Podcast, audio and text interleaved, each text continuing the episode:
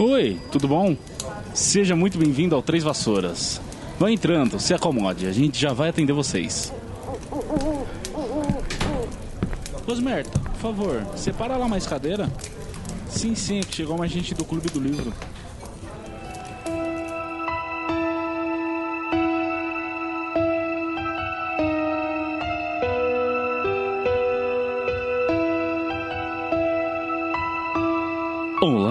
Seja muito bem-vindo, seja muito bem-vinda ao Três Vassouras. Acomode-se pegue sua cerveja manteigada, porque hoje a gente vai falar do 14 capítulo de A Pedra Filosofal, intitulado Norberto Dragão Norueguês. Se vocês me deixam um momento aqui de sinceridade, inclusive eu queria dizer que esse é um dos mais chatos.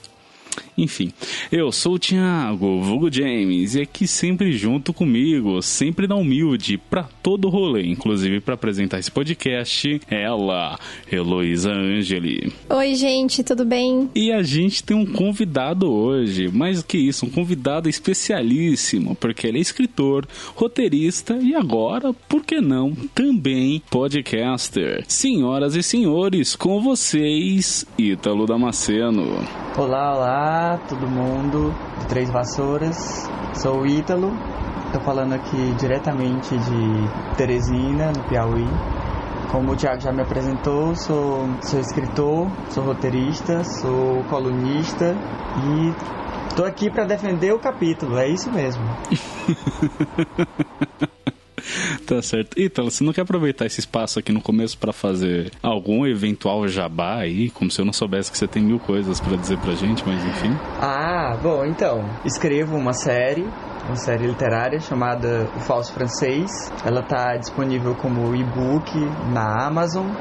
É, ou diretamente comigo na versão física. Tem, são dois livros, chama Falso Francês e O Segredo de Amarilis Antúrio. Tem também a versão em inglês do Falso Francês, que se chama Not Quite French. A versão em audiolivro do Falso Francês, que também está disponível, que por acaso foi editado pelo Thiago, vulgo James. Por acaso, assim. É, Gente, que legal, eu não sabia que tinha audiolivro. Eu tenho o livro, o original, tenho a tradução, Not Quite French, mas eu ainda não li. Será que o que eu preciso mesmo para fazer essa leitura acontecer é o áudio? Talvez. é o áudio, olha aí, tá vendo?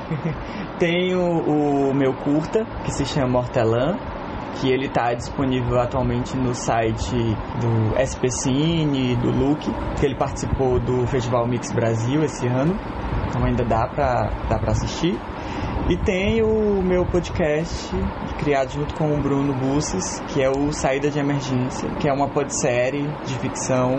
Bom, fica aí o convite para todo mundo poder consumir vários produtos com selo Ítalo Damasceno.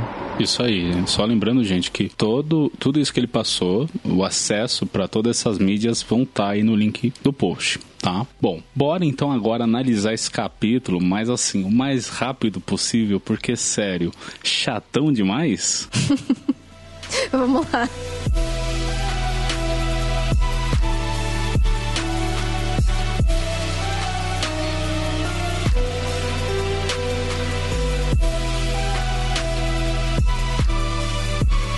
Mas antes da gente entrar na análise de fato, o Ítalo me disse no privado, quando eu finalmente convidei ele para participar aqui do Três Vassouras, que ele tinha alguns comentários bastante interessantes acerca da nossa última análise, né, do capítulo 13, e até mesmo enquanto ouvinte do Três Vassouras. É verdade esse bilhete, Ítalo? É, é verdade.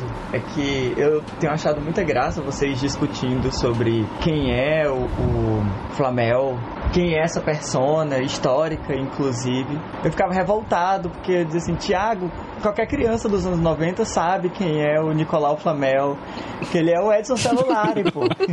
Mas é porque teve a novela Fera Ferida, nos anos 90, mais ou menos 93, 94, e o, o Edson Celular interpretava um personagem que se chamava Nicolau Flamel. Na verdade, esse não era o nome dele original, ele era um garoto que os pais é, eram perseguidos numa trama política no interior do Brasil E aí ele foge, os pais morrem durante a fuga, mas ele é resgatado e ele é educado por um alquimista. Em tese, esse alquimista seria mesmo o Nicolau Flamel. Então ele volta para a cidade para se vingar da cidade com o nome, para que ninguém soubesse quem ele era, com o nome de Nicolau Flamel. E a, a trama de, de, de vingança envolvia a Pedra Filosofal e esse poder de transformar qualquer material em ouro. Tanto que na história ele diz que ele consegue transformar principalmente osso em ouro. E aí ele acaba espalhando pela cidade essa, essa história e faz com que a, os próprios habitantes da cidade destruam a própria cidade, porque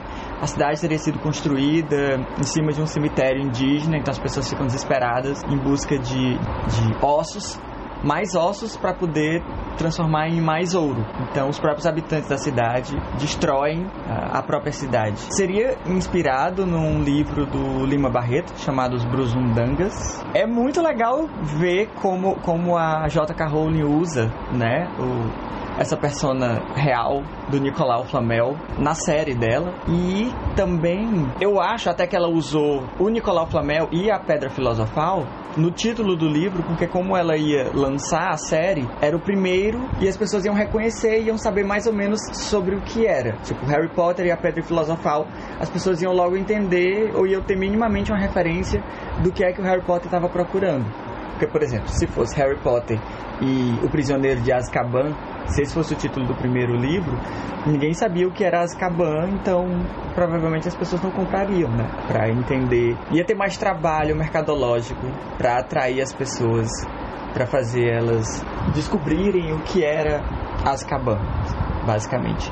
E eu também elogiei muito, eu, eu sou ouvinte do Três Vassouras, mas como eu sou um ouvinte escritor e criador de personagens e tramas, para mim é muito legal ouvir o debate de vocês por causa disso, porque eu aprendo muito e acabo comparando bastante, até mesmo quando vocês debatem a tradução. Como o meu livro também foi traduzido para o inglês, não foi traduzido por mim, mas eu participei do trabalho de tradução, tinha pontos muito engraçados, como esse que é tá, vamos traduzir para o inglês. A gente vai traduzir o nome dos personagens?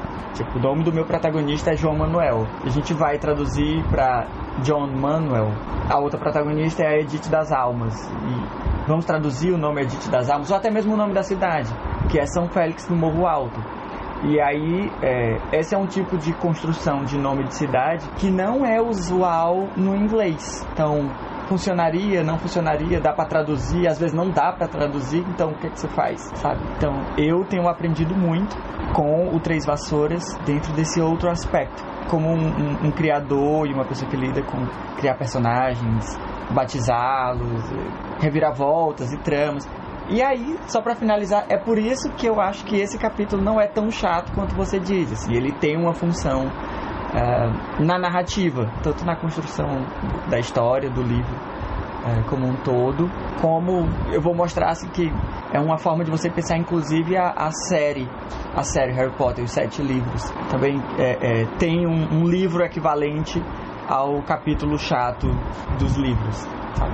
Mais ou menos isso, que é o capítulo do ponto de virada assim, que é o capítulo antes de pegar a ladeira abaixo do clímax final da história. Sim, mas mais a gente vai segurar a audiência então, e você só vai, você vai retomar esse ponto lá mais pra frente, beleza? Vamos, vamos dar uma segurada aqui, pode ser? Pode, pode. Tá ok, bom, é, é isso, eu acho que eu concordo bastante contigo. Com relação à novela, eu lembro assim por alto, porque realmente eu sou de 96, acabei não vendo, eu acho essa, esse final da novela realmente incrível, assim, sabe? Eu, o jeito que ele se vinga, né? O jeito que Nicolau se vinga. E com relação à tradução, cara, que, que legal que a, que a gente consegue dar algum pitaco assim. Imagino que deve ter sido realmente um, um trabalhaço, de fato, né? Ter adaptado o falso francês pra, pra língua inglesa, né? Dá trabalho e dá muito medo também, né? Porque você fica muito inseguro como é que vai chegar, assim. Você tem que meio que testar, ver, sabe?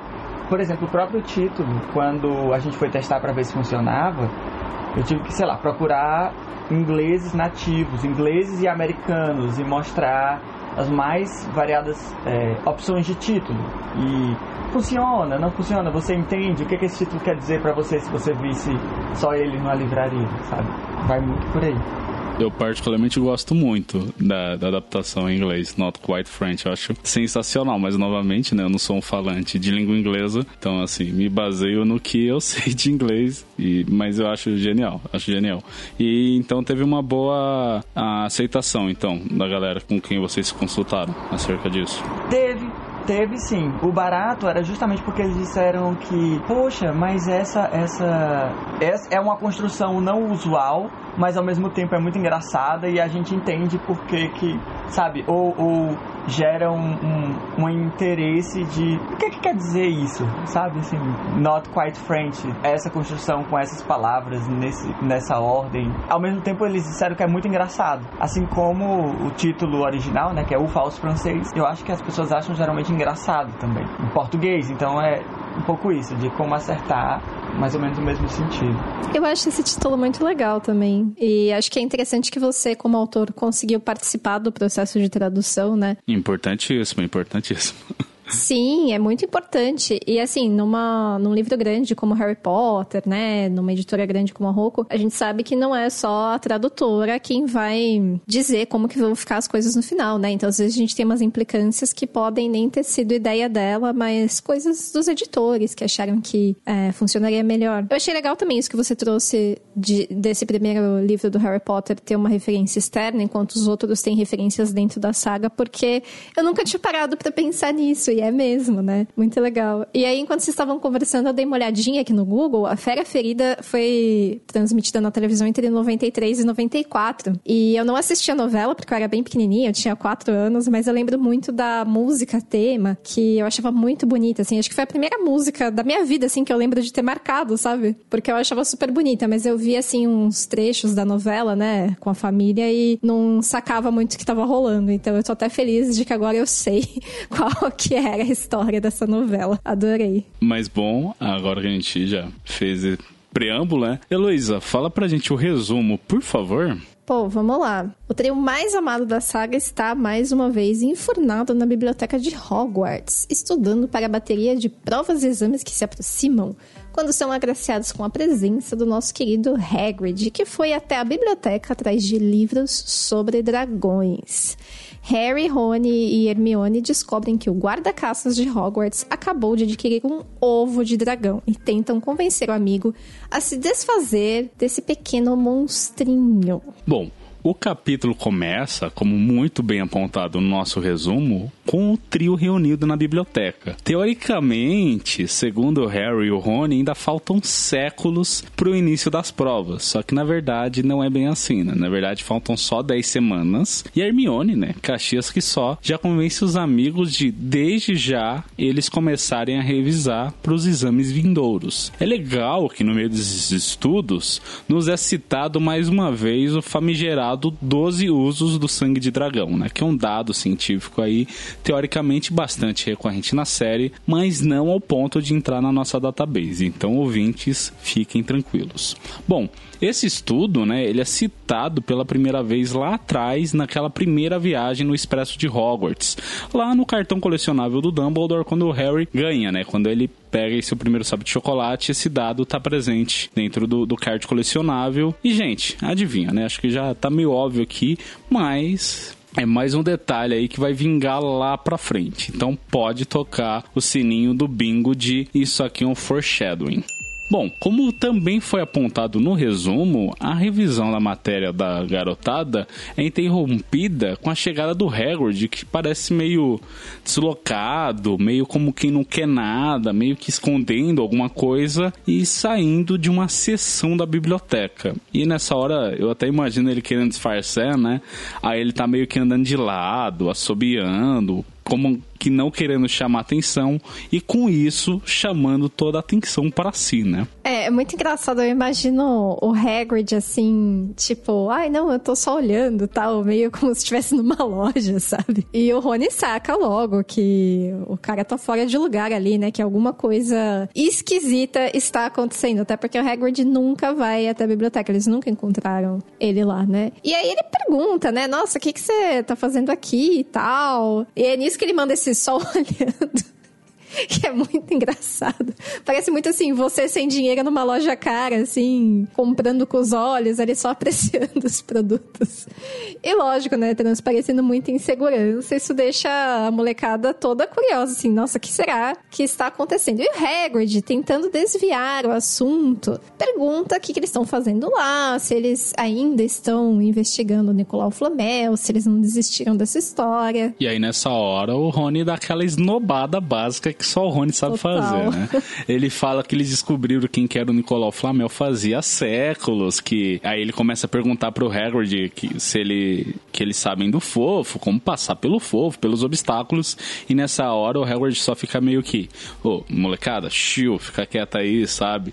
E, mano, é sério, eu não sei como que a Madame Pince não mandaram eles embora, porque eles deveriam estar fazendo uma baita balbúrdia lá na biblioteca, sabe? Mas bom, aí o Hagrid convida os meninos de visitarem ele mais tarde na cabana, mas diz assim, ele promete que não vai dizer nada, né? Só faz o convite ao que os três concordam. Aí o Hagrid vai embora, como se estivesse escondendo alguma coisa, e o Rony, desconfiado disso, vai lá até a sessão onde o, o Hagrid estava e volta carregando vários livros. E é aqui que a gente tem mais aquisições para nossa biblioteca de Hogwarts. E são aquisições literais, porque, diferente do Conjolaf, eu sei a diferença entre literalmente e figurativamente. Bom, e aí a gente vai comentar acerca desses livros com mais detalhes no final, né, na nossa famosa database, mas são todos livros sobre criação e cultura de dragões, né? Ou seja, o Hagrid estava pesquisando sobre dragões, essas criaturas fantásticas cuja criação foi proibida na Convenção dos Bruxos de 1709. Como todos sabem, ou pelo menos pensa o Rony que todos sabem.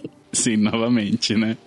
Essa falta de noção do Rony. Bom, e eu acho que essa convenção que ele menciona deve ser algum repeteco aí, alguma emenda adicional que é um eco, né, daquele Estatuto Internacional de Sigilo e Magia que rolou lá em 1689, que a gente já comentou aqui em algum episódio passado, que agora de cabeça não lembro, mas a gente já comentou acerca desse estatuto. Quer dizer assim, teve o, o Estatuto 1689, só que precisou ainda de alguns reparos, né, alguns pormenores que precisavam ser estabelecidos posteriormente. Eu imagino que esse dos dragões deve ter sido um deles, né? Os bruxos devem ter parado por um segundo e analisado. Pô, a gente tá tentando se esconder aqui dos trouxas, né? Só que de que adianta se a gente tem dragões tacando terror aí, sabe? Quer dizer, o, o dragão, ele não é mais a silenciosa nem a menor das criaturas, né? Eu fico imaginando quantos incêndios florestais por ano não deve ter pela Grã-Bretanha e, enfim, outros países que os dragões habitam, né? E assim, o Ministério já tem muito muitos BOs para lidar com os dragões selvagens para bruxos começarem a criar dragões e cativeiro na clandestinidade, sabe? É, assim, por um lado, acho que você tem razão, mas por outro, se você pensar nos sei lá quantos mil usos do sangue de dragão e de outras partes do dragão também, acho que eles estão talvez explorando um recurso ecológico escasso. Será que eles não estão deixando os dragões em extinção aí. Mas enfim, Pô, enfim, pergunta. questões políticas. Uma ótima, é uma ótima questão que deveria ser trazida à pauta. Precisa ser debatido. Alguém tem que se preocupar com o bem-estar dessas criaturas fantásticas aí. Aí, o, He o Hagrid revolucionário, né? Ambientalista, ecologista. Pelo menos se fosse, né? Porque assim, quando a criançada chega na casa do Hagrid, eles descobrem ali uma sauna, basicamente. Tá tudo fechado, lacrado, as cortinas fechadas e tem alguma coisa no fogo ali, tá tudo super quente, né? Enquanto eles curtem esse calor desmedido, o Hagrid oferece um chá, lógico que eles tomam chá, já que são ingleses, né? E eles nem perdem tempo, assim, já vão perguntando pro Hagrid o que, que ele sabe sobre o esconderijo da Pedra Filosofal, o que, que tá rolando ali de proteção, né? E o Hagrid se faz todo de difícil, fala que já deu com a língua nos dentes, acabou sugerindo aí o lance do Nicolau Flamel, que eles já descobriram mais a Hermione toda espertinha, dá aquela bajulada, fala que o Hagrid é uma pessoa de muita confiança, não sei o quê, e ele fica todo cheio de si e acaba falando um monte de coisa, né? Ele fala assim: ah, acho que isso aqui não tem problema contar para vocês que, além do Dumbledore ter pedido o fofo emprestado, os professores de Hogwarts, né? A Sprout, Flitwick, a Minerva, o Quirrell e o próprio Dumbledore fizeram vários feitiços adicionais ali para proteção. E aí no final ele lembra, ah, e o Snape também. e ele ainda coloca assim, né, tipo, ó, vocês ficam desconfiados aí do mestre de poções, só que ele até trabalhou aí na proteção da pedra, né? Então, como que ele ia estar tá com alguma má intenção, não sei o quê. E já as crianças pensam, bom, se ele está envolvido na proteção da pedra, é aí que ele sabe como passar pelos obstáculos. E eles chegam à conclusão de que provavelmente ele não sabe passar pelo obstáculo que o Quirrell colocou e o fofo Fifi. O Harry então faz a pergunta de um milhão de galeões. Você é o único que sabe como passar pelo fofo, não é, Rubio? Harry perguntou, ansioso. E você não diria a ninguém, não é? Nem mesmo a um dos professores? Ninguém sabe a não ser eu e Dumbledore, disse Hagrid, orgulhoso. Bom, isso já é alguma coisa, murmurou Harry para os outros. Aí depois disso, o Harry pergunta se tem como dar uma amenizada naquele calor todo, né? Porque afinal tá uma sauna lá dentro, mas o Hagrid diz que não. Porque o trio descobre afinal que é que o Hagrid teoricamente estaria cozinhando, né? Além dos quatro dentro da cabana. O que acontece? Na lareira dele tá um grande assim, mas um enorme ovo negro de dragão. E é claro que isso assusta as crianças, né? Quer dizer, já foi estabelecido que essas paradas são proibidas, né? E que os ovos de dragão, justamente por isso, são raros, mas mais importante, caríssimos. O Rony até pergunta como foi que o Hagrid conseguiu e o nosso amigo aí, nosso amigo barbudo, diz que ele ganhou em um jogo de cartas de um desconhecido no bar lá na vila. E eu sei que a gente não gosta de ficar dando spoilers e tal, mas eu vou entregar paçoca aqui, gente, e dizer para vocês, já vou adiantar, que é curioso como a gente, é, nos dois primeiros livros, é, Hogsmeade, que é a vila onde se localiza Hogwarts, né, acho que é a única vila vila inteiramente bruxa de toda a Grã-Bretanha, ela não, ainda não tem esse nome, né? Ela só vai receber esse nome no terceiro livro. Nos dois primeiros só vai ser tratado como isso mesmo, como vila. Nossa, acho que é um nome que fica tão marcado pra gente que nós nem pensamos, né, que antes não tinha nome. Mas voltando pro tal do ovo de dragão, as crianças ficam chocadas. Ai, gente, desculpa, eu rindo do meu próprio trocadilho ridícula. E elas perguntam, né, pro Hagrid, como assim? O que você vai fazer com o ovo tal? E aí ele conta o resultado das pesquisas de biblioteca dele, né? Que ele viu que no Criação de Dragões como prazer e fonte de renda, é, ele viu que precisa manter o ovo no fogo constantemente, porque é assim que as mamães dragão chocam seus ovos, né? Elas ficam ali soprando o fogo nos ovos até que eles choquem, como as crianças, e que uma vez chocado ele poderia alimentar este filhote fantástico com conhaque e sangue de galinha. Tipo um. Como que chama aquele molho do sangue de galinha? Molho a cabidela? Não é o acabidela.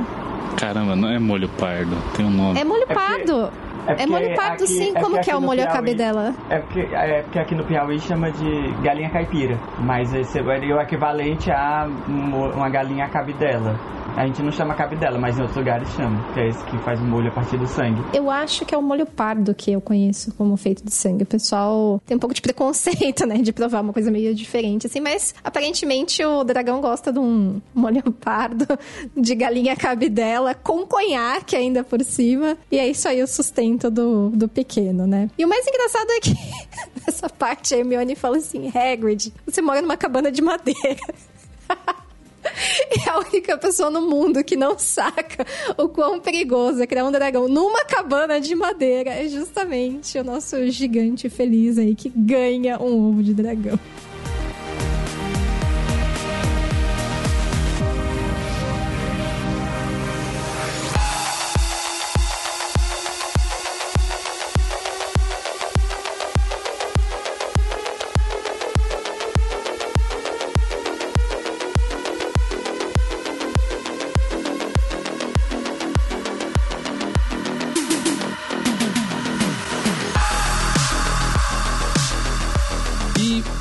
Vou aproveitar que a gente teve essa quebra de bloco aqui e dar uma resumida nesse capítulo, porque, mano, sério, chato demais. O tempo diegético, isso é, o tempo da narrativa que se segue é dos três, né? Harry, Rony e Hermione, tendo de lidar com vários BOs aí na vida que só um pré-adolescente de 11 anos é capaz de lidar. Que é o quê? Proximidade das provas, é, a ameaça iminente que tá pairando sobre a pedra filosofal, que eles estão ligados, mas, mais importante de tudo, pelo menos naquele momento, as sandices do Hagrid. Logo, o, o ovo choca e eles presenciam esse grande feito da natureza, que é o nascimento de um dragão, ainda que pro Harry, o pequeno dragão parecesse muito mais um guarda-chuva quebrado que qualquer outra coisa. Ah, sim, e o, o dragão, por algum motivo, recebe o nome de Norberto. Ah, que é um nome bonitinho, é. Como que é no original? Você lembra, Elo? É Norbit. Norbert. É Norbit. eu acho, mas eu acho o Norberto mais bonitinho, assim. Acho mais querido. Você falou Norbert, eu lembrei do filme do. Como que é o nome Eu dele? também. Ed Murphy. Que filme? Você nunca viu esse filme? Não. Ele, ele fica noivo dele mesmo, é? Nossa! Ah, Esse filme é, tipo, só muito errado, assim. Ele interpreta todos os personagens e. Nossa, esse filme é péssimo. É.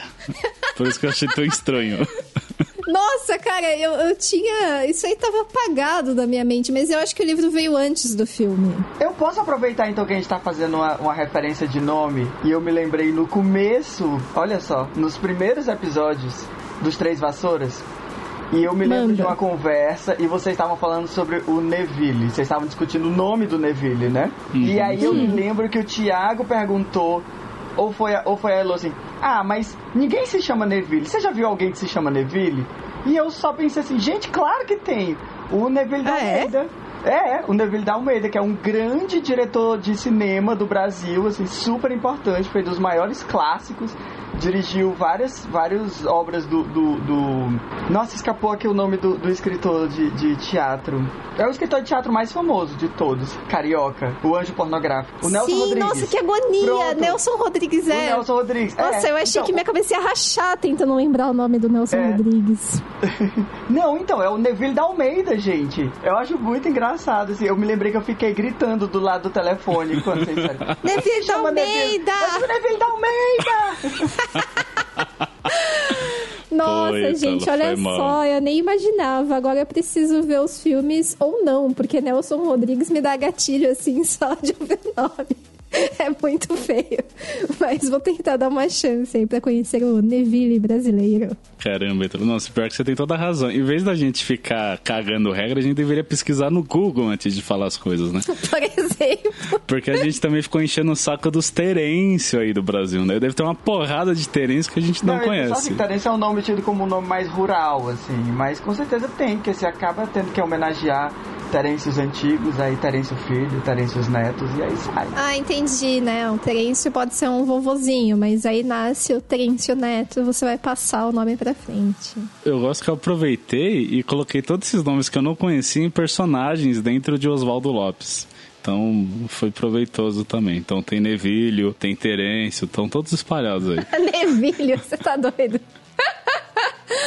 Adorei. Mas voltando ao- novamente pro capítulo, eu ainda acredito que, que os ouvintes gostam quando a gente faz essas digressões, né, né Ítalo?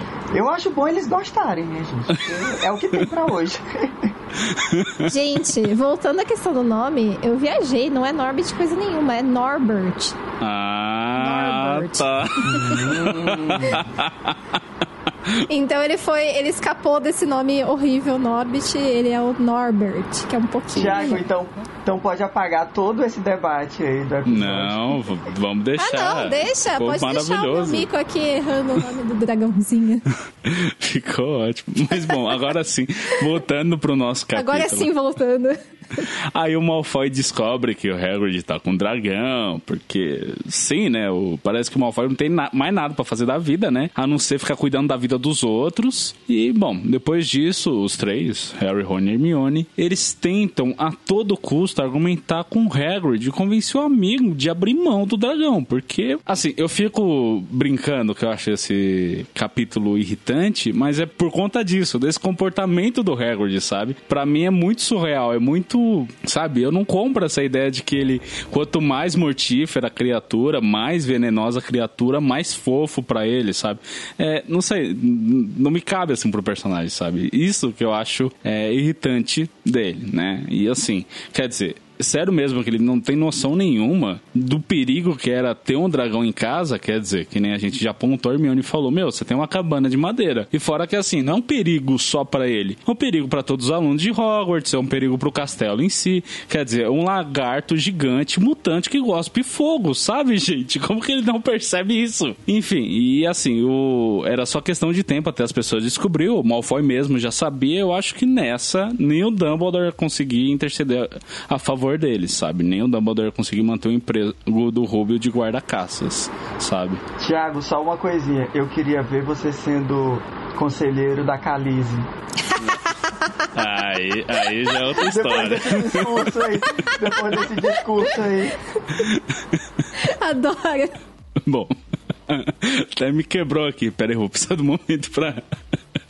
Mais calma, que nosso protagonista logo vem com uma solução. Ele lembra que o Rony tem um irmão chamado Carlinhos. Inclusive, essa cena no livro é muito boa, né? Que o Harry fala Carlinhos e o Rony já se ofende, é muito engraçado. Mas bem, o Rony tem um irmão mais velho chamado Carlinhos, que trabalha na Romênia e convenientemente ele trabalha justamente com dragões. Então o Harry sugere deles mandarem uma carta pro Carlinhos e pedir pro irmão do Rony cuidar do Norberto. E assim se resolveria o problema. Olha só que boa ideia, né? É, sobre o Malfoy não ter o que fazer, eu tava pensando que a vida do Malfoy é muito triste, né? Porque, assim, ele mesmo acha aqueles amigos dele meio burros, né? Ele não gosta, assim, dos caras. Eles não têm uma relação de amizade gostosa que nem a dos protagonistas. Então eu acho que ele não tem o que fazer mesmo. Por isso que ele fica tão de perseguição, né? Bom, mas independente disso, é, eles resolvem mesmo enviar essa ca carta pro Carlinhos, né? Mandam pela coruja. E o Carlinhos topa a ideia. Ele fala que sim, pode receber o dragão. E também, convenientemente,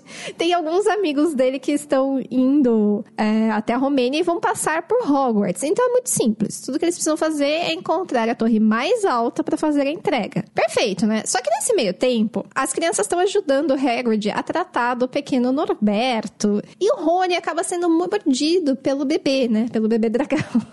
Só que assim, no começo ele não liga muito, mas a ferida acaba se agravando muito, assim, ele fica com o braço todo inchado tal. E ele acaba indo parar na hospitalar, né? E é aí que o Malfoy, de novo, se mete na vida deles, vai lá querer mexer com o Rony, adolescente, né? Ele fala que quer pedir um livro emprestado e acaba, de fato, levando um livro do colega. Só que nesse livro estava justamente a resposta que o irmão tinha enviado, dizendo que tudo bem e combinando que eles iam despachar o dragão no sábado. Então Malfoy, de novo, descobre qual é o plano deles, né? Aí Harry e Hermione, que tem alma de brasileiros e não desistem nunca, resolvem prosseguir assim mesmo, não estão nem aí, o Malfoy não sabe da existência da capa de invisibilidade, e assim, chega sábado, eles vão lá cobrindo o Norberto encaixotado lá com, na cabana do Hagrid até a tal da torre mais alta, que a gente acaba descobrindo posteriormente ser a torre de astronomia. Só que no caminho eles trombam com a professora Minerva McGonagall.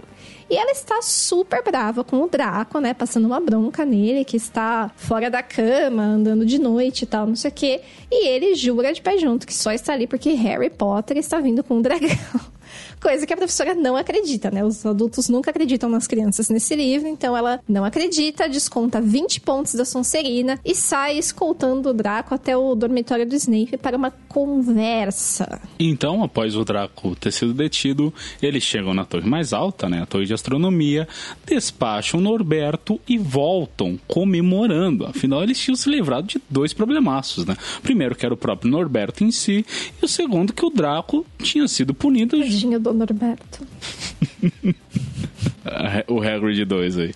É, e o Draco estava sendo punido justamente por ser uma criança tão intrometida, né? Só que tem um pequeno problema, né? Que a euforia desses dois é tanta que eles acabam esquecendo completamente a capa de visibilidade lá na torre. E o Filch, que estava à espreita, acaba pegando os dois fora da cama até mais tarde. E é assim que se encerra o nosso capítulo. Mas antes da gente ir para database, eu queria fazer algumas críticas críticas, né? Algumas críticas a mais a esse capítulo. Mais críticas, Thiago? É, mais... pois é. Gente, eu queria comentar que esse plano deles é que nem o de Cebolinha, para variar, né? Que plano imbecil. Porque assim, se os amigos do Carlinhos iam vir voando, isso já implica em um outro problema que eu comento mais pra frente, não era mais fácil simplesmente eles terem ido direto até a cabana do Hagrid despachar do dragão dali mesmo, em vez de ter toda essa coisa maluca de se esconder em capa de visibilidade, com o dragão encaixotado, ter que subir na torre mais alta e tanana. Quer dizer assim, primeiro que nada, que o grande causador de todos esses problemas é o Hagrid, né? Então as crianças não precisavam passar por todo esse tormento.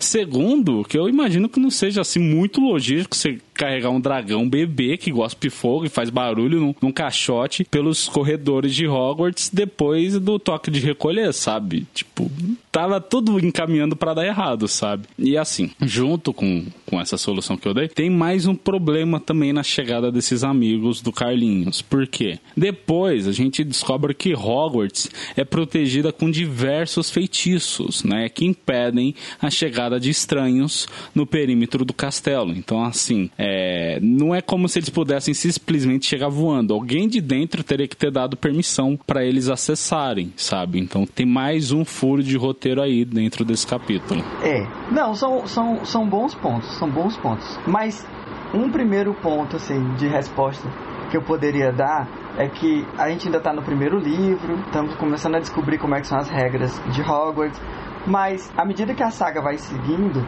você vai descobrindo que na verdade a real regra que existe em Hogwarts é que assim, Hogwarts é que nem o Brasil, do tipo de é proibido, mas se quiser pode.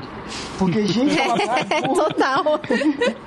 Sabe, tipo, a gente fica pensando, não faz o menor sentido andar com a caixa com o dragão pelos corredores de Hogwarts. Mas você, o que vai acontecendo? Você vai olhar assim no fim, assim, gente, isso é o de menos, considerando tudo que acontece nesse pois lugar é. e, pois e é. nesses corredores, assim, isso aí, é, sabe, parece estar acontecendo tantas outras coisas mais interessantes nos outros lugares que isso passa batido total. E, não, eu concordo contigo, essa do, do, do também do, dos amigos que vão chegar e aí é aquele rolê. É, ah, por que, que eles não vão até a casa do Hagrid? Por que, que os meninos têm que ir até lá em cima, sabe? Mas eu não sei se é porque também eu, eu aprendi com a minha mãe que quem dá a carona é quem manda.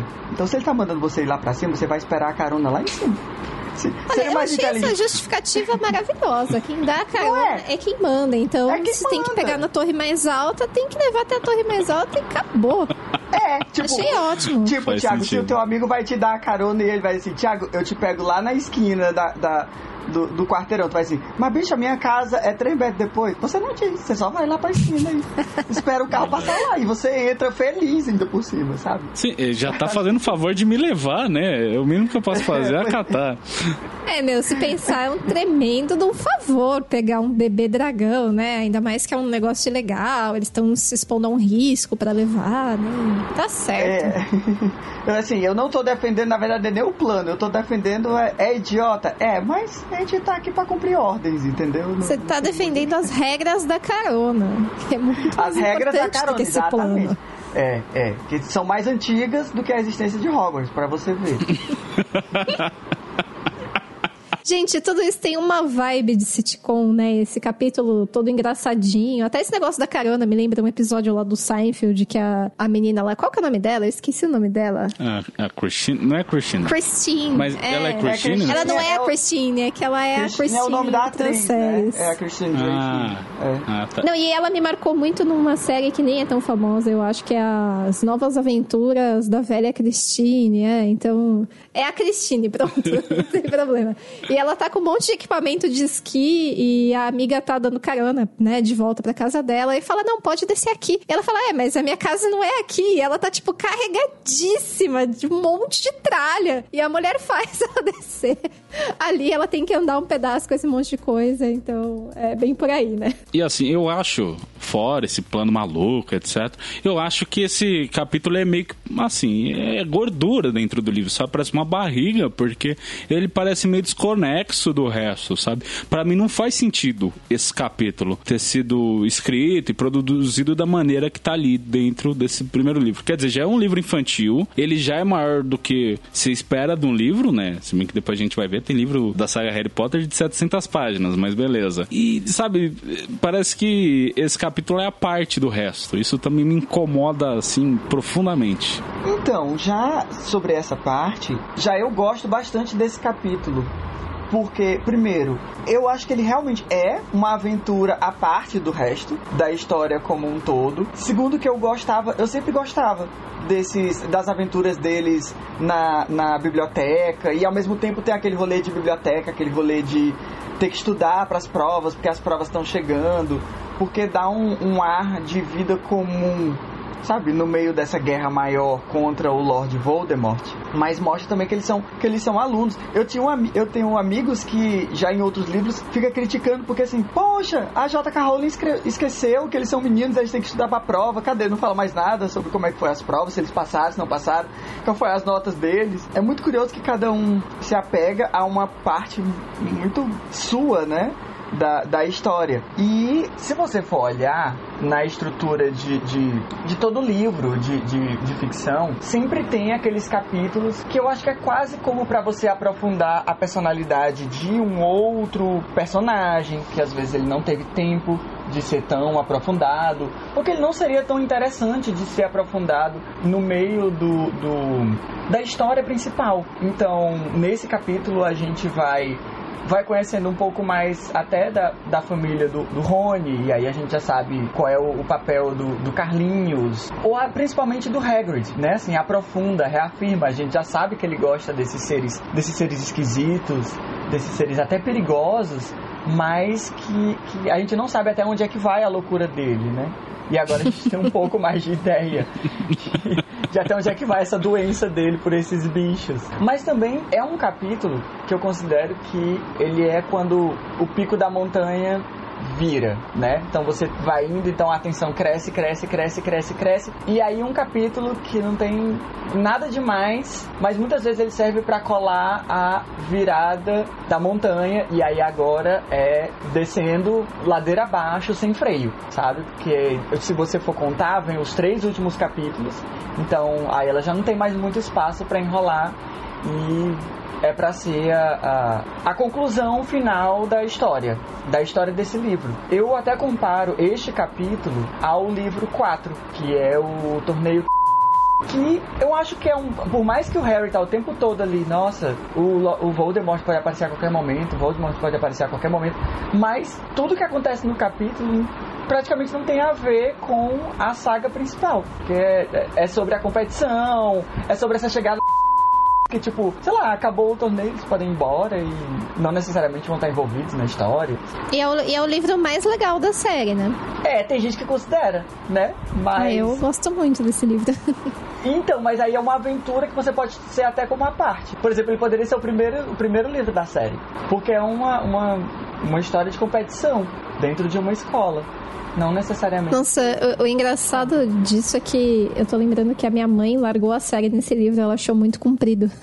Acho que a minha mãe é tipo o James, né? Ai, não, tá muita, muita gordura isso aqui, esse livro grosso aí, quero saber da história. É engraçado. Minha mãe também largou o Harry Potter, mas foi no sétimo. Ela acha que o sétimo é muito enrolado. Mano, mas ela não Nossa. foi até o final do último livro. Não, ela, ela pegou o sétimo e falou: ah, não, chatão e deixou quieto. Cara, como assim? Quem faz isso? Minha mãe. Se bem que eu não posso falar nada, porque eu larguei o, a série do Stephen King, A Torre Negra, na metade do penúltimo livro. Mas ainda era o penúltimo livro, e esses livros são grossos. Olha, com todo respeito à sua mãe, mas uma pessoa que faz uma coisa dessa é capaz de pegar um ovo de dragão de um, de um estranho no jogo de cartas, assim, entendeu? Total. Total. Não, mas depois que você falou isso, Vitor, eu realmente vejo que vejo com outros olhos assim o capítulo. Eu vou, quer dizer, vou tentar seguir sob essa ótica agora, sabe? Não ser tão ranzinza.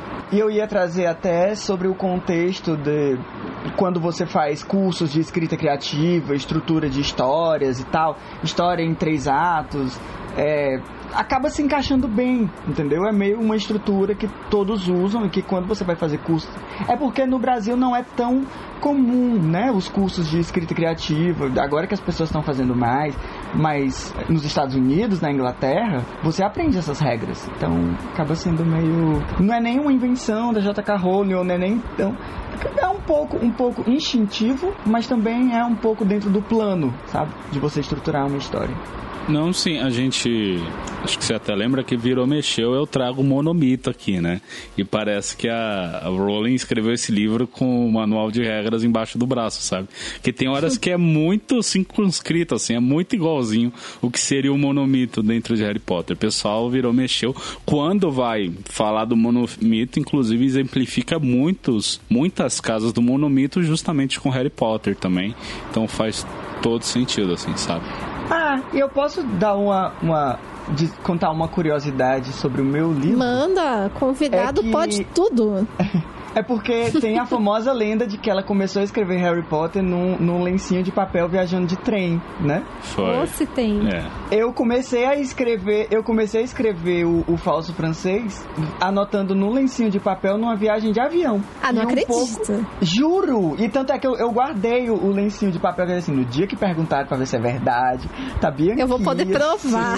vou poder provar. Tanto é que ele foi escrito com o que eu tinha à mão era só um marca-texto, porque eu tava lendo um livro e tava marcando Caraca. Então tá lá todo escrito com marca-texto cor-de-rosa, a estrutura da história, como era mais ou menos o nome, assim. E foi, eu me lembrei muito, enquanto eu estava fazendo isso, me lembrei muito da lenda dela ter criado essa história. O que eu acredito que seja verdade, entendeu? Não que ela estruturou a história inteira, mas que ela sabia mais ou menos como começava, uma uhum. visão geral da história e onde ia acabar. É, você pode ter boas ideias a qualquer Quem momento. sabe que eu sou né? a próxima JK Rowling. Nossa, né? torcendo, porque ia ser uma JK Rowling muito mais legal, né? Toda certeza. É, o problema da tecnologia é que ele quebra um pouco dessa romantização, né? Porque eu tenho um exemplo parecido que eu tava, enfim, eu tava me exercitando, né? Estava caminhando, etc, fazendo minha, é, minha rotina de exercícios matinais. E aí tive a sacada de realmente fazer o vestiário, sabe? Não sei nem como que veio a ideia assim, mas ela só apareceu. Só que o que eu tinha à mão era o meu celular. E eu simplesmente anotei no, no meu celular. Então, assim, é muito mais cair da minha história, sabe? Do que em vez de você falar, não, porque só tinha um marca-texto e um guardanapo e assim surgiu o falso francês, sabe? É muito mais bonito de.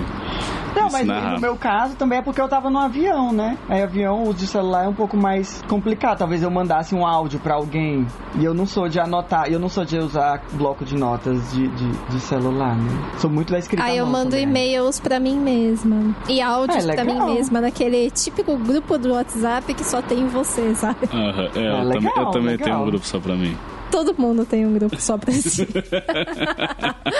Mas bom, eu acho que foi isso, né? Acho que essa foi a nossa análise. Vocês querem acrescentar mais alguma coisa? Ah, eu voto pela defesa do capítulo aí que o Italo fez. Eu achei que fez total sentido. E vou inclusive reparar mais na estrutura dos outros livros dessa série e de outros livros de ficção também. Porque eu acho que eu vou encontrar essas aparentes barrigas aí, que na verdade são respiros importantes, em vários. É, são respiros que não necessariamente vão funcionar. Às vezes você você pode achar chato, às vezes não foi bem incluído, sabe? Mas muito provavelmente está dentro do, do plano, entende? Assim, do plano de estrutura da história. Bom, então a gente vai agora para nossa database magicamente, fantasticamente, Lucy Crazy, Madre de Deus, es muita informação. Momento você tem os olhos da sua mãe, a gente segue com três. Só que quase foram quatro, né, pro dragãozinho que o Hagrid só falta dizer, ah, você tem os olhos de mamãe, e ele é a mamãe do dragão, é hilário. Ele perdeu essa chance, não Perdeu. Acredito. Ah, ele com certeza fala no privado, quando ninguém tá ouvindo, tá ligado? Com certeza, ele deve ser, ele deve ser pior do que eu com a minha gatinha, com esse dragão, um mimo só. Bom, Biblioteca de Hogwarts, viemos a conhecer diversos livros, como 100 ervas e fungos mágicos que as crianças estavam estudando, a criação de dragões como prazer fonte de renda que o Hagrid pega lá da biblioteca. E outros é, livros que ele consultou lá que são Espécies de Dragões da Grã-Bretanha e da Irlanda, Do Ovo ao Inferno, Guia do Guardador de Dragões. Placar especial do capítulo. Vezes que o Thiago disse que esse capítulo era chato. Três. Eu, mas eu acho que preciso de uma recontagem aí. Eu acho que teve mais. Eu acho que teve mais. Pontos ganhados e perdidos para as casas de Hogwarts. O Draco teve a pachorra de perder 20 pontos aí para Sonserina, por ser um bisbilhoteiro. Personagens importantes vistos pela primeira vez, não teve nenhum. Ninguém de novo. Criaturas mágicas presentes no capítulo, menções a Fofo ou Fifi, como a Heloísa gosta de falar, Norberto ou Norbert, o dragão norueguês. Ou Não Norbit. Norbit. Artefatos mágicos presentes no capítulo. A capa de invisibilidade que ficou esquecida lá na torre mais alta, vulgo torre de astronomia. Porque é lógico que você vai esquecer uma coisa tão importante como a capa de invisibilidade. Presente do seu pai, na torre sabe? de astronomia. É o presente do seu pai falecido, que você não Enfim, enfim. Sem críticas ao capítulo. Feitiços presentes neste capítulo. Da mesma forma que não tivemos nenhum personagem novo, não teve nenhum feitiço. Encrencas que o Harry se mete e não sofre nenhuma punição. A gente segue com 5, porque dessa vez, sim, teve punição. Mortes nesse capítulo, não houve mortes. Mortes até agora, duas. E duas também foram as partidas de quadribol. Bom, gente, é, inicialmente para esse episódio eu não tinha pensado em nada pro bloco de spoilers, mas revisando pra pauta, né, pra gente gravar, eu percebi que sim, dá pra comentar algumas coisas, mas não é nada assim uau também, tá? Então, sem muitas expectativas, afinal, até cinco minutos atrás eu era avesso a esse capítulo, mas enfim, pra você, ouvinte, marinheiro de primeira viagem, meus mais sinceros, muitíssimos obrigados por ter ouvido até aqui, e é isso, te vejo até aqui há 15 dias. Tchau, tchau. E agora, MC Gandalfo, por favor, faça gentilezas de subir a trilha, porque a gente vai entrar na zona de spoilers.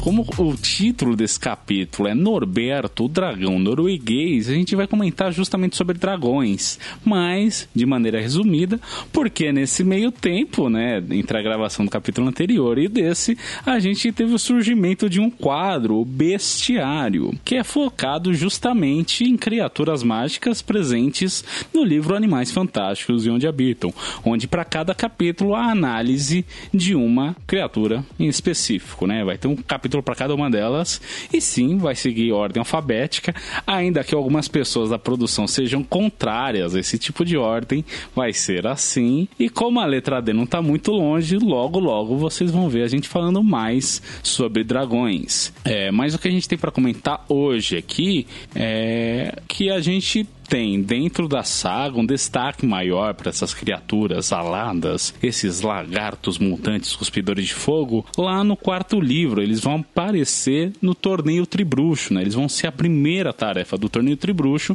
onde os campeões de cada casa, de cada escola, é mais, vão ter que enfrentar um desses. Mas não vai ser um combate corpo a corpo, ou combate corpo a escamas, corpo a chamas, não sei como, como que se se chama esse tipo de combate, mas enfim, eles vão ter que somente roubar um dos ovos do ninho desses dragões. E os dragões que aparecem são os seguintes: o meteoro chinês, o verde galês comum, o rabo córneo húngaro e o focinho curto sueco. E a gente poderia até comentar mais características dele, etc. Mas enfim, novamente fica pro episódio de bestiário. Então, assim, só pra gente comentar aqui mesmo, a Flair Delacour, campeã de Bobatons, lembrando aí pra quem quem leu esses livros, ela enfrenta o verde galês comum. O Victor Krum enfrenta o meteoro chinês. O Cedrico Diggory enfrenta o focinho curto sueco. E o Harry enfrenta o rabo córneo húngaro. E aí, o motivo de eu ter feito esse acréscimo aqui, fazer esse monólogo, que eu não deixo ninguém mais falar, mas já vou dar espaço, só um momentinho, é que eu pensava que o Norberto era um rabo córneo húngaro. Só que aí tava tendo uma divergência com relação à nacionalidade do bicho, porque se o Hagrid fala que ele é norueguês e eu penso que ele é húngaro, alguma coisa tem de errado, né? O que tem de errado é que eu fui vendo Animais Fantásticos e Onde Habitam, e sim, tem confusão entre essas duas espécies, entre, rabo, entre o rabo córneo húngaro e o dorso cristado norueguês. E as diferenças, bom, tá no nome deles. Ufa, vocês, querem comentar algo? Ah, o único comentário que eu queria fazer nem é exatamente sobre, sobre eles, né? Mas como eu tô mesmo uma metralhadora giratória de informações inúteis, só chamar a atenção que o fato do, do Carlinhos, o irmão do Rony, ele estuda dragões na Romênia não é por acaso, que dragão é um, um uma figura importante na cultura da Romênia, tanto que o único romeno que é conhecido no mundo todo é ninguém menos que o Conde Drácula, que vem Nossa, de dragão. pode pá. Gente, eu Verdade. nunca tinha parado pra pensar nisso. Meu mundo É. ruiu. Não é nada, não é nada à toa. E bom, assim, é... seria muito legal de saber mais desse, de como foi esses embates, né? Só que a Rowling meio que não mostra no quarto livro, né? Então a gente não sabe, quer dizer, a gente sabe por alto como é é a cara desses bichos, né? Porque antes o Hagrid leva a Madame Maxime pra ver os dragões e o Harry vai junto, né? Então a gente tem um vislumbre disso. Mas como foi o combate, etc, e já, já não tem. Ainda assim rendeu uma boa cena no filme, né? Ah, mas ela fala um pouco, né, do- das estratégias que cada um usou, não fala? Eu tô viajando, a minha imaginação é tão fértil assim. Assim, o, o Harry ouve a narração do Ludo Bagman, mas por alto, só detalhes, assim. Ele não ouve especificamente, sabe? Do começo ao fim, só Não, mostra... e, e- e no filme, e no filme tem uma solução bem interessante pra gente ver como é que é cada um dos dragões, porque no sorteio eles tiram miniaturas dos dragõezinhos. Lembra de como eles são? Então a gente vê como é que é cada um. Parece um negócio de RPG, assim, né? As miniaturas. Total. É, mas eu indico, eu digo mais que quem quiser ver muitas caras de diferentes dragões, não vai ver Harry Potter, né? Vai ver como treinar seu dragão. Que aí esse Ah, Total, com certeza. Nossa, e que- tem variedade. Eles brincam É. bastante com o conceito de dragões, né? Tem bastante variedade entre as espécies, é bem bacana. É uma, é uma trilogia muito massa, eu, eu amo de verdade. Ó, podia ter um especial como treinar seu dragão, hein? Pela Heloísa, a gente faz um podcast de desventuras em série, onde como treinar seu dragão. Heloísa, mas a gente feliz, sabe. tem podcast pro resto da vida. Mas depois dessa manifestação política do Thiago a respeito de dragões, a gente já sabe que não vai sair, né? Esse episódio Não vai. sobre dragões não vai sair. Vai, vai ficar só no meu querer mesmo. Ah, Ítala, você foi falando que seria interessante ver as espécies. Achei que você ia falar da série vindoura de Game of Thrones aí, o spin-off, o House of the Dragon. Meu porque Deus, vai ter. preguiça. Vai ter 17 dragões na série. Nossa. Oh. Bom, eu acho que depois dessa a gente pode encerrar por aqui, não é mesmo? Eu fui Thiago, vulgo James, me acompanharam aqui hoje a Heloísa Angeli e o Ítalo Damasceno. E você foi o nosso ouvinte. Tchau, tchau. Tchau, tchau, ouvinte. Solta aí o trance do Harry Potter.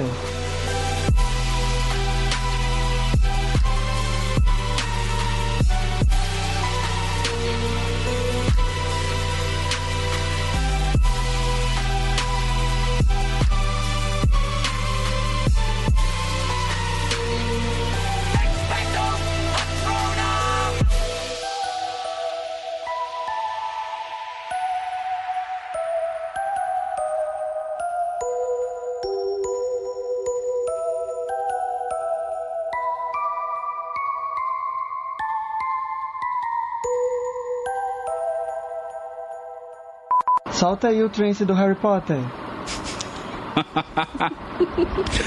Ítalo, agora que eu percebi uma coisa, a gente esqueceu de perguntar sua casa de Hogwarts. Vai ter que ficar de curiosidades. Ah. Ou a gente pode deixar de extras aqui, você que sabe. Ah, o Ítalo com certeza é A minha casa é auto a minha casa é autodeclarativa, assim.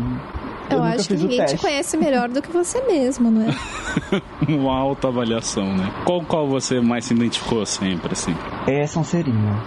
É, mas- Eu sempre flertei, mas eu já flertei muito com a Corvinal, assim, mas eu acho que eu sou uma Corvinal que deu certo, então virei Sonserina. Eu sou uma corvinal que deu certo. É isso. Então, eu, eu não tem nem como perguntar o patrono Socorro. também. Você já imaginou como seria o seu patrono? Eu não tenho a menor ideia. Ah, tem Eu vou sim, procurar. que bicho que você se identifica. Assim. Pensa um bicho Pode que ser você gosta. mística também. Pensa no bicho, qual que é o primeiro bicho que veio na cabeça? Esse é o seu patrono. É um pavão. É um Pois pavão, pronto. gente. Lógico, arrasa, melhor patrono. Ele forma um escudo ali com a cauda gloriosa dele. Né? É, Tá aí, tinha Adorei. Mas se você quiser, depois tem no site do, do Harry Potter pra, pra ver todo, todas essas papagaiadas aí. Dá pra ver até qual que é a sua varinha. Nossa. Ah, legal, legal. Vou procurar, vou procurar. É isso. Ai, eu vou, vou apagar meu perfil e fazer de novo, que eu fiquei curiosa aqui pra ver o que, que vai dar.